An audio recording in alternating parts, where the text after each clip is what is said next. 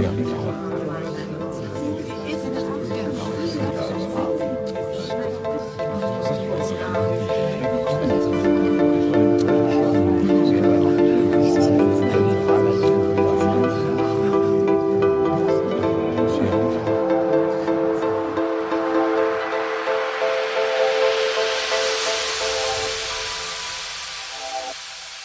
Berliner Zina featuring Melhose, der internationale Kids Talk.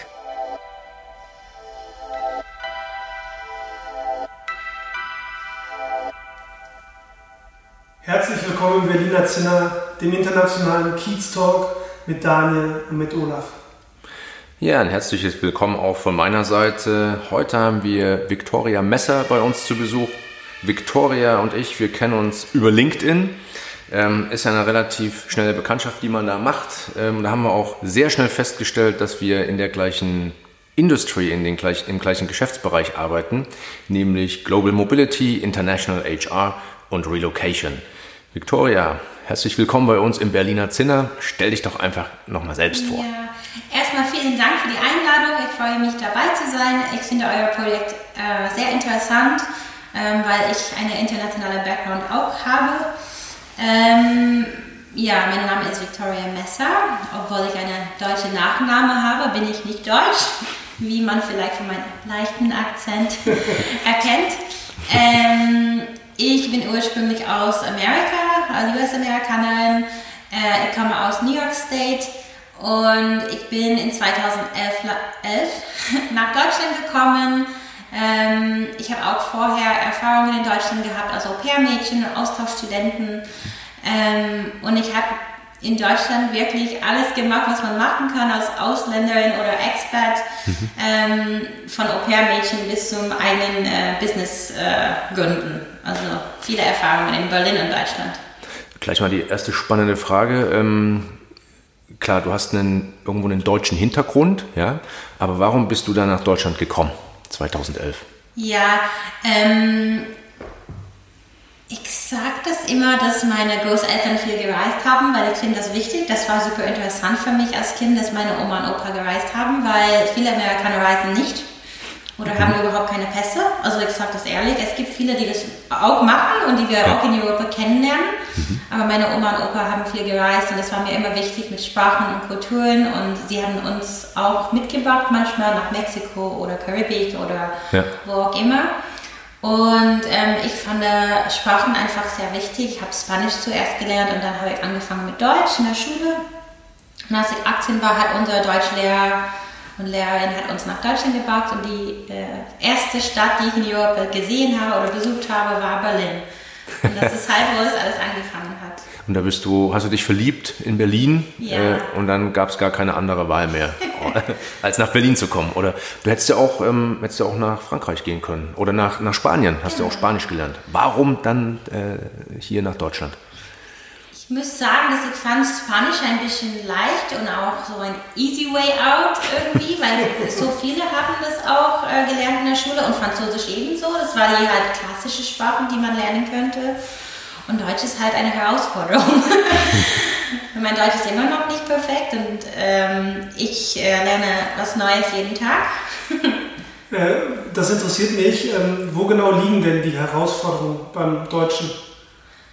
Ähm, Person, die sehr gerne redet. So beim Reden habe ich nie Probleme, wie man hört.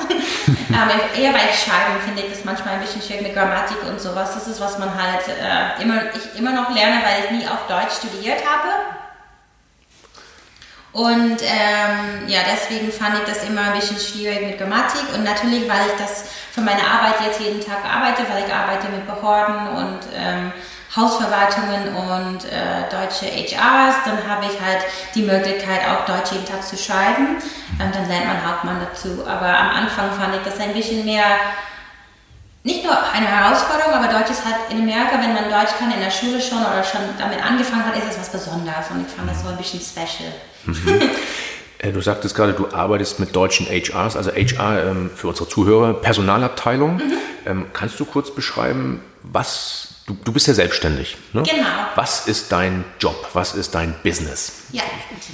ähm, ich bin in die Global Mobility Branche reingerutscht, weil ähm, ich habe erstmal ähm, in, äh, in einer Immigration Anwaltskanzlei gearbeitet.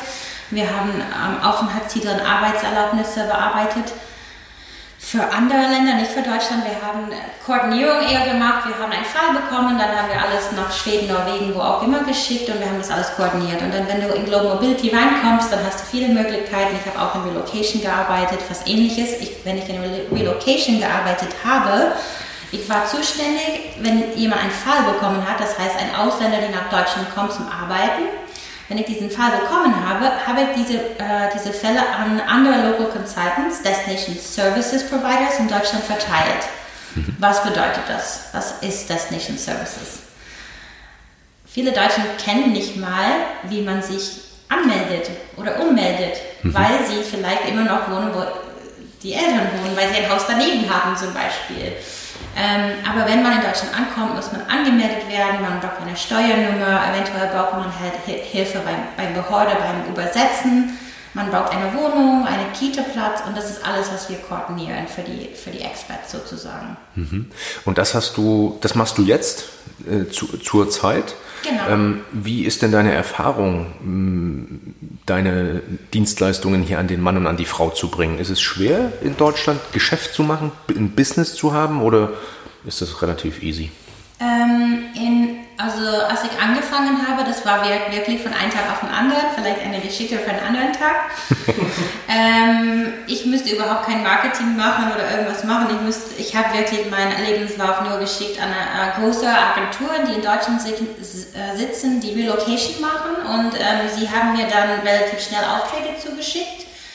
Und noch dazu helfe ich auch äh, Startups, auch in Berlin direkt und ähm, auch Privatleute. Also es gibt in Berlin so viele Leute, die hier hinziehen. Und es ist nicht immer Großaufträge. Manchmal kommt jemand zu mir und sagt, Victoria, wir sind schon in Deutschland seit zwei Jahren, wir möchten nur unseren Führerschein umschreiben. Mhm. Dann mache ich das, das auch. Und ähm, es war nicht so schwierig, Arbeit zu bekommen.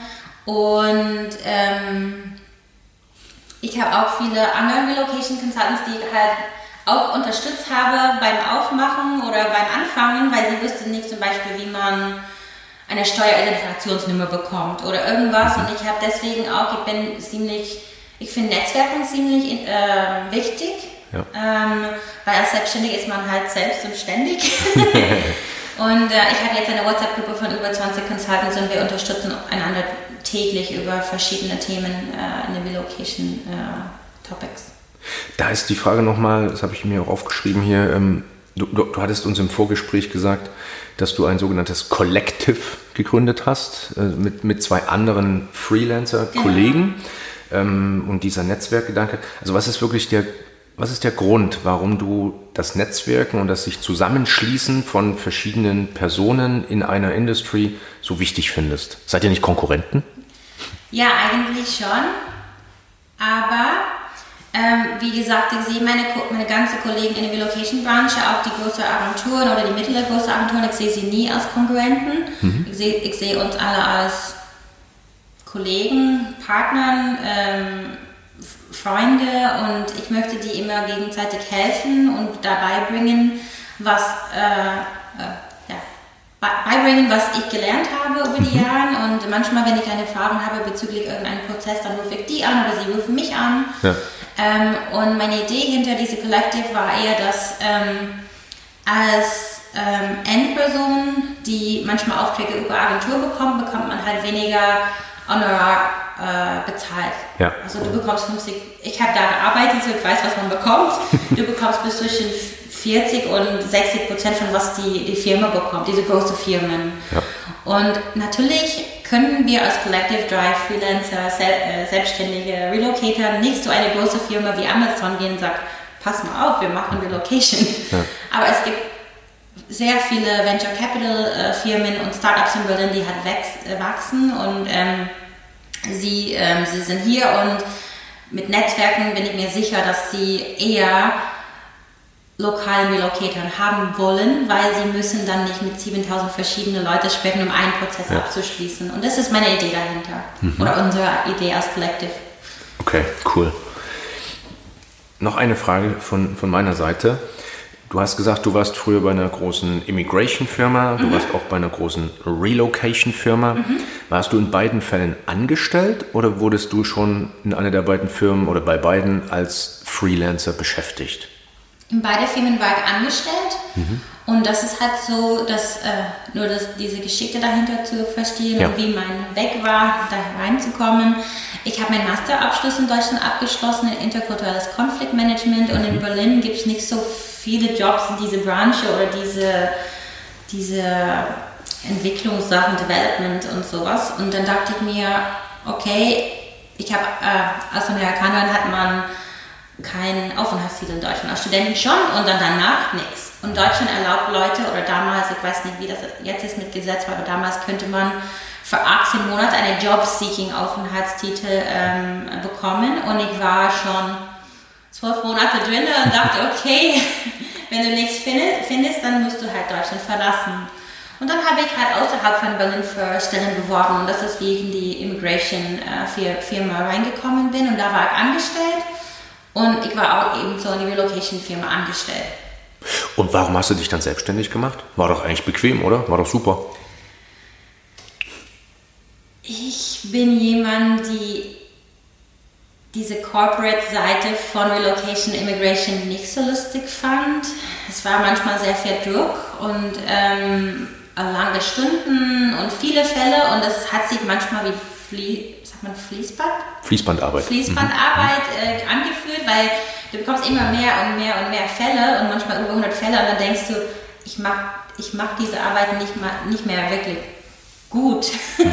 ich habe so viel auf dem Tisch und ich, manchmal hast du nicht mehr, mehr einen Überblick gehabt. Natürlich hast du ein, ein, äh, ein Project Management Tool, wo du sehen kannst, was für Fälle du hast. Aber das war manchmal einfach überfordernd und ähm, natürlich in Natürlich, mein jetziger Job ist auch anstrengend und schwierig, aber ich kann mehr selbst bestimmen, wann ich arbeite, wo ich arbeite. Ähm, manchmal finde ich, ich finde es als selbstständige Person in Deutschland ein bisschen schwierig manchmal, weil wir alles selbst bezahlen müssen, zum Beispiel Krankenversicherung, ähm, Renteversicherung, mhm. Arbeitslosenversicherung, alles muss ich selbst bezahlen und dann am Ende kommt nicht so viel raus. Aber ich bin happy damit und deswegen versuche ich auch ein bisschen mehr zu, zu aufzubauen, sodass ich auch in Zukunft eine, eine bessere Zukunft haben kann. Cool. Und ähm, du bist jetzt, glaube ich, seit drei Jahren selbstständig und ähm, scheint ja ganz gut zu laufen. Über Arbeit kannst du dich offenbar nicht oder über zu wenig Arbeit kannst du dich nicht beschweren.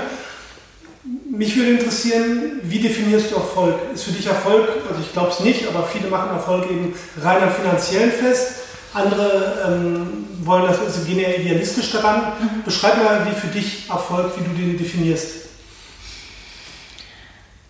Ich finde, dass ich schon erfolgreich bin oder dass ich Erfolg erreicht habe. Ähm, vielleicht nur mit kleinen Sachen. Ich wusste, als ich mein Business angefangen habe, nicht mal, wie man eine Rechnung schreibt. ich habe immer Politikwissenschaft und ähm, interkulturelles Konfliktmanagement und Kultur und Menschen studiert und jetzt habe ich ein Business. Also es ist kein GmbH, ich bin selbstständig, es ist nur eine Person, eine kleine, ich habe angefangen als Kleinunternehmerin. Und ähm, ich finde das schon erfolgreich, dass nach drei Jahren, dass ich immer noch Arbeit habe, auch noch nach, nach oder während einer Krise. Mhm. Und ich bin sehr dankbar dafür. Äh, ich finde das schon erfolgreich, aber ich werde nicht sagen, dass meine Geschichte da vorbei ist oder dass ich nicht weiterkämpfe, um was Größeres zu werden. Also dein Ziel ist schon, noch größer zu werden und zu wachsen. Genau. Gut, ähm, du hättest dein Unternehmen ja in vielen Städten gründen können. Du hast in Berlin gegründet. Gibt es da bestimmte Gründe, was Berlin, Berlin für dich interessant macht als Stadt?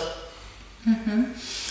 Ähm, ich habe zwei, äh, zwei Jahre in Frankfurt gewohnt und ähm, Frankfurt hat auch schöne Vorteile. Es gibt sehr viele Vororte da, die wunderschön sind. Das ist sehr grün. Das ist Hessen ist halt Hessen. Das ist sehr schön.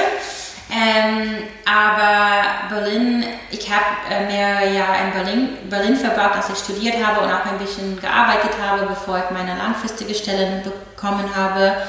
Und Berlin ist einfach mein Staat. Ich fühle mich auch stolz auf Berlin. Ich bin Berlinerin und das, das kann ich vielleicht mit Daniel diskutieren später. Ist okay.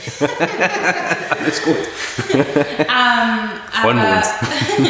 Berlin hat so viele Angebote, Kulturangebote, Essensangebote. Wir können alles machen, was wir wollen.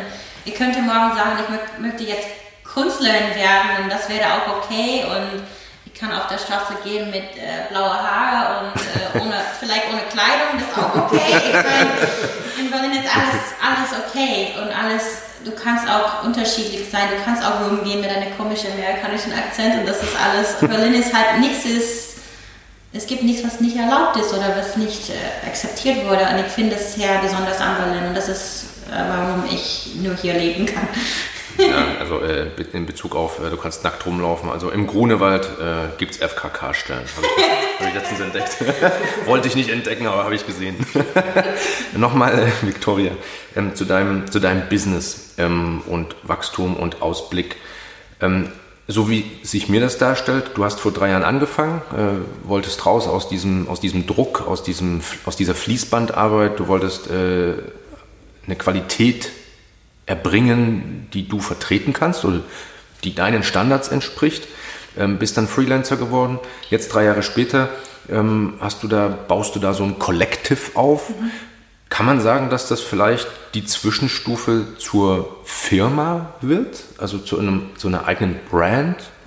Offene Frage. Ja, wir haben auch in diese Collective haben wir noch nichts angemeldet oder nichts, äh, nichts als, gemeldet als GBR oder GmbH oder irgendwas. Und das erstmal, weil wir wollten erstmal schauen, wie wir zusammenarbeiten können. Wir kennen uns seit Jahren, arbeiten, wir helfen, einer, helfen einander äh, gegenseitig, wenn man einen Termin da hat oder hier hat. Wir wussten aber nicht, ähm, sind wir bereit, irgendwas wirklich äh, auf die Füße zu stellen als ähm, Firma. Und das ist wahrscheinlich ein äh, Zwischenstopp zwischen äh, Selbstständig und Firma. Wir wissen das auch, aber wir wollten erstmal schauen, ähm, wie wir zusammenarbeiten, ob es ein, gute, ein gutes Teamwork ist. Ähm, ich habe aber erstmal ein gutes äh, Gefühl und ich glaube schon, dass wir zusammen viel schaffen können. Das ist jetzt die Frage, die ich auch habe. Ähm, Wie kann man sich zurzeit eure Zusammenarbeit vorstellen? Also wie helft ihr euch dann? Was macht ihr zusammen? Ähm, ein bisschen äh, Info äh, zu die, die anderen zwei, die das mit mir machen. Eine ist Rustin, die auch äh, fließend Deutsch spricht und seit äh, ein paar Jahren in Deutschland ist. Ich glaube, sie war sehr Deutsch, Deutsch unterrichtet in, in Russland, deswegen kann sie so gut Deutsch, obwohl sie nicht so lange hier ist. Und der andere kommt aus äh, England und ist auch seit Jahren in Deutschland. So, wir sind alle Expats sozusagen und ich finde es auch äh, perfekt. ähm, und wie wir einander helfen können, äh, wenn äh, Firmen zu uns kommen und sagen, wir wollen, äh, wir brauchen einen neuen Anbieter. Wir können sagen, wir sind keine Agentur, aber wir arbeiten zusammen. Und deswegen bekommen die Experts eine 1 zu 1 Personal Service, weil wenn, manchmal, wenn du über eine Agentur gehst, so eine globalen Agentur, ist immer so viele Menschen, die die Experts äh, mit denen sprechen müssen. Ich glaube, ein einzelner Umzug aus Amerika hierhin mit so viel Drum und Dran ähm, sind mehr als 30 Ansprechpartner, mit denen sie sprechen müssen. Und äh, lokale Firmen äh, haben die Möglichkeit, direkt mit uns zu arbeiten und diesen Prozess ein bisschen zu, zu erleichtern. Äh, und wie wir zusammenarbeiten, also natürlich dann als, als drei Personen auf ein Projekt, eins. Und zwei, wenn man halt im Urlaub geht, wenn man halt krank ist, kann man halt auch fragen, dass man die Termine austauscht. Weil wir machen viele Behördegänge, wir machen viele ähm, Wohnungssuchungen, wir begleiten alle Kunden zu alle Termine. Wenn du zu dritt bist, ist es einfach ein bisschen einfacher, alles zu decken. Ist einfach, äh, es kommt stabiler rüber, ne? Also im, im, Auch. in der Akquise seid ihr ein Team, ihr seid größer und in Operations gibt es eine Backup-Regel sozusagen. Genau. Okay. Das ist, also das ist erstmal unsere Idee.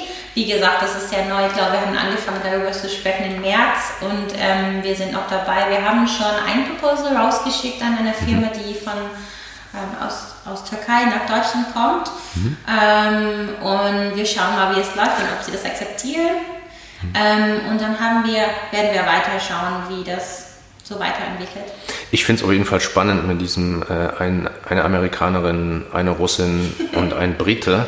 Äh, Also dafür steht ja auch Berlin. Wir bringen hier die ganzen Welten zusammen, die sich offiziell politisch oder was weiß ich vielleicht nicht immer vertragen, aber finde ich cool. Finde ich auch super und ich würde da direkt einhaken bei diesem Internationalen und bei Berlin. Du hast ja gerade schon die Vorteile für dein, oder du hast Berlin ein bisschen beschrieben, dass ähm, es hier keinen ähm, Weg gibt, der vorgeschrieben ist, sondern man mehr oder weniger sein kann, wie man will. Und äh, du lebst ja im Wedding, ich hoffe, das darf ich sagen. Ja, und, ähm, gerne. Es kam mir so vor, als ob du da auch sehr gerne lebst. Ähm, kannst du mal Werbung für deinen Kiez machen, was dir da so gut gefällt?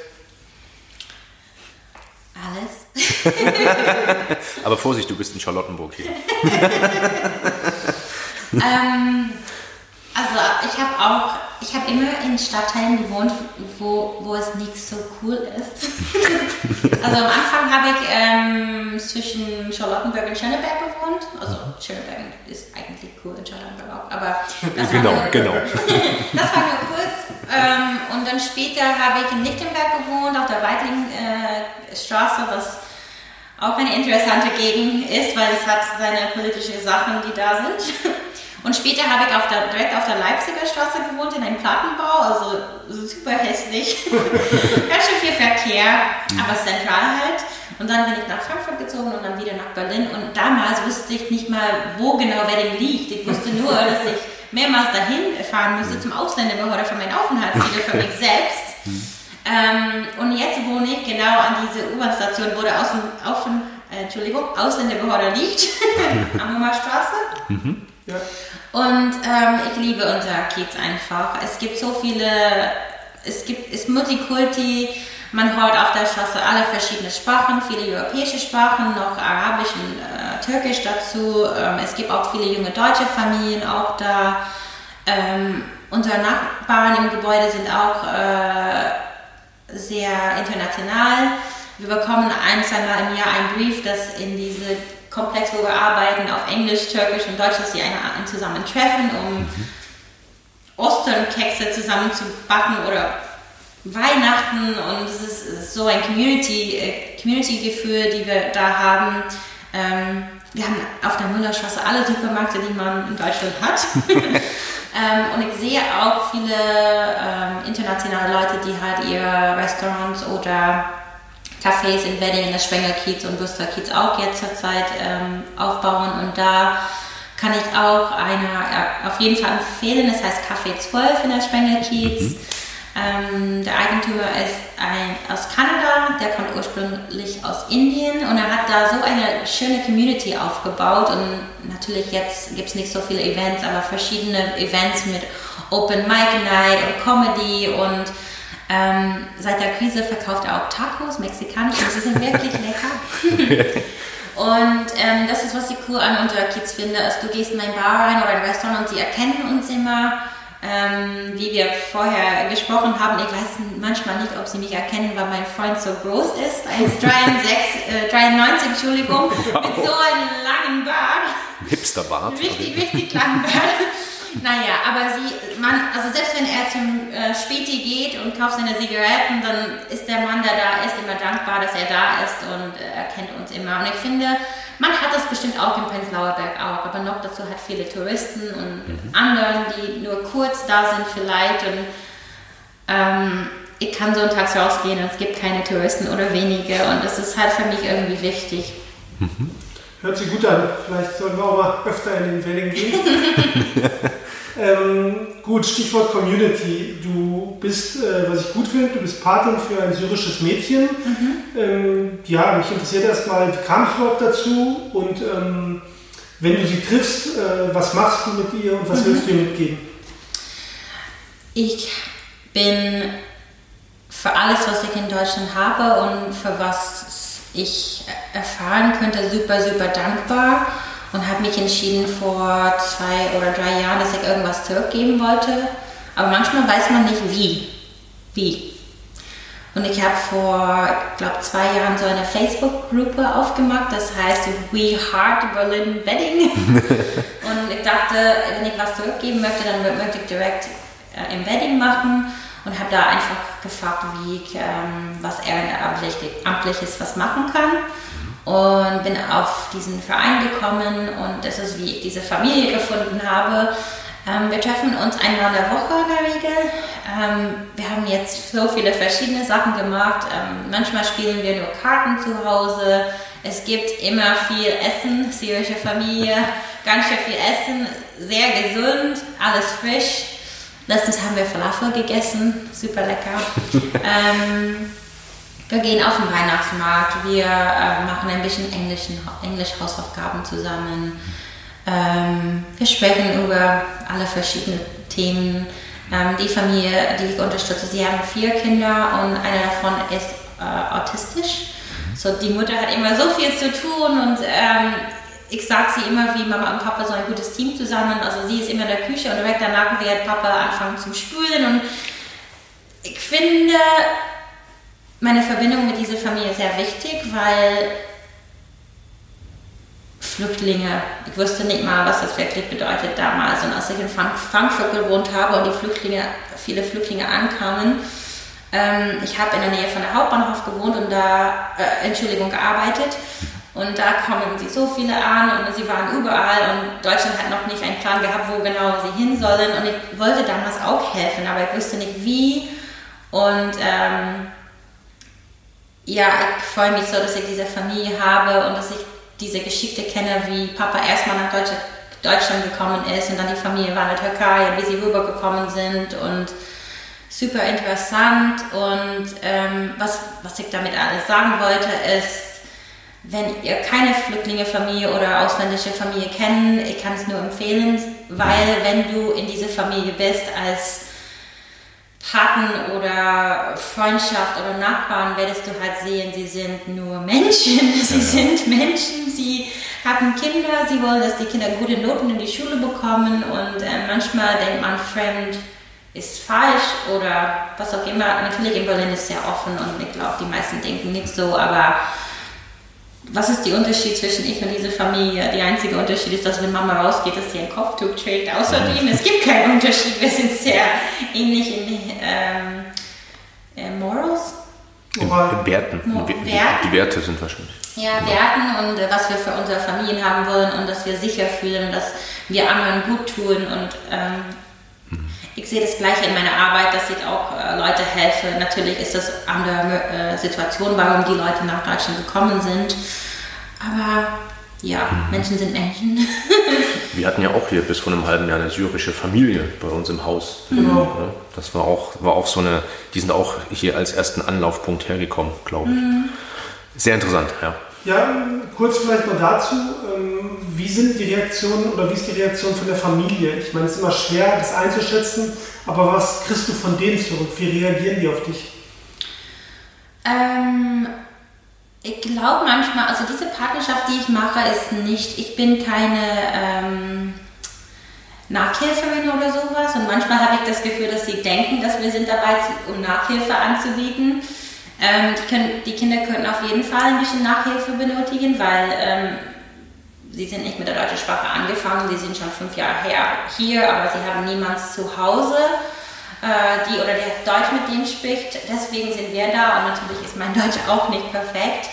Ähm, aber ähm, ganz normal, also sie freuen sich immer, dass wir da sind. Alles, was wir anbieten äh, für Aktivitäten mit den Kindern, dann nehmen sie das ja auch immer an. Ähm, es, es, gibt zwei Schwestern ähm, und sie haben beide eine, eine Partnerin und deswegen machen wir meistens zum viert mit den anderen Partnern. Und deswegen haben wir, wenn wir eine Idee haben, dann machen wir das meistens zusammen. Und ähm, sie freuen sich, sich immer sehr. Und äh, was ich super lieb finde, ist, der Papa zurzeit macht eine Ausbildung, um Busfahrer zu werden. Und ich glaube, die stolzeste, stolzeste Moment, was ich ihn bis jetzt gesehen habe, der hat mir gezeigt ähm, auf sein Handy ein Video von ähm, das erste Mal, dass er gefahren ist mit dem, mit dem Bus. und ich habe mich für ihn einfach sehr gefreut, weil er hat auch äh, die letzten fünf Jahre durchgekämpft, alle Behörden, alle Bürokratie. Ja. Und er kann nicht perfekt Deutsch, aber der spricht ziemlich gut Deutsch. Und ich war einfach stolz auf ihn, weil äh, natürlich bekommen die Unterstützung von wo auch immer, keine Ahnung. Aber das ist nicht, was sie wollen. Sie wollen selbst bei ihren Familien verdienen. Und ja, ähm, ich glaube, jedes Mal, wenn er irgendwas spricht über seine, der muss jetzt seine IHK-Prüfung äh, bestehen. Abschluss. Mhm. Ja. ja. Und er darf, manche Sachen darf er doch auf Arabisch machen und dann manche Sachen nicht. Und IHK auf Deutsch und äh, ich pushe ihn immer und sage, ja, das schaffst du schon, du hast schon so vieles geschafft, du hast einen deutschen Führerschein geschafft und du bist in diese Ausbildung reingekommen mit deiner B2 oder was auch immer Niveau er brauchte. Und ja, das ist, was sie halt mhm. Zurück von mir bekommen. Wir kommen jetzt schon langsam, aber sicher ans Ende unseres Podcasts. Ja. Ich habe noch, noch einmal eine, eine Frage. Ähm, du kommst ja aus Amerika, bist hier 2011 hergekommen nach Deutschland, um hier zu leben. Hast du vor, wieder zurückzukehren äh, in die USA oder ist das erstmal gar kein Thema für dich und du genießt und lebst dein Leben hier in, in Berlin? Ja, Natürlich ist es manchmal ein bisschen schwierig, weil ich noch viele gute Freunde habe von, äh, von der Schule. Wir sind immer noch befreundet, 20, 25 Jahre schon. Meine Mutter ist auch noch äh, zu Hause und ähm, wird immer älter und es wäre halt nett, in beide Orten zu sein. Aber ich könnte mein Leben in Amerika gar nicht mehr vorstellen. Ähm, ich habe hier viel aufgebaut. Ähm, ich habe einen, einen deutschen Freund seit fünf Jahren. Mhm. Ähm, und ich mag mein Leben in Europa, ich mag, dass wir in einem Flugzeug normalerweise einsteigen können, überall hinfliegen können, anderes Essen probieren, andere Kultur sehen können, andere Sprache üben können. Und ich finde Europa einfach toll und Deutschland auch. Es gibt natürlich schwierige Punkte auf dem Weg äh, gewesen äh, mit Bürokratie und meine sieben verschiedene Aufenthaltstitel. Aber ich bin sehr dankbar für Deutschland und für alles, was ich bis jetzt erleben könnte. Das finde ich ist ein sehr gutes Schlusswort. Da freuen wir uns. Ja. Und äh, ja, danke, dass du bei uns warst, Victoria, und viel Glück bei deiner Unternehmung. Und wir sehen uns bald wieder. In ja. deinem Podcast. Ja, richtig. äh, und vielen Dank für die Einladung. Ich freue mich auf euer Projekt. Und ähm, ja. Bis später. Danke. Tschüss. Ciao. Ciao. Da da da da da da.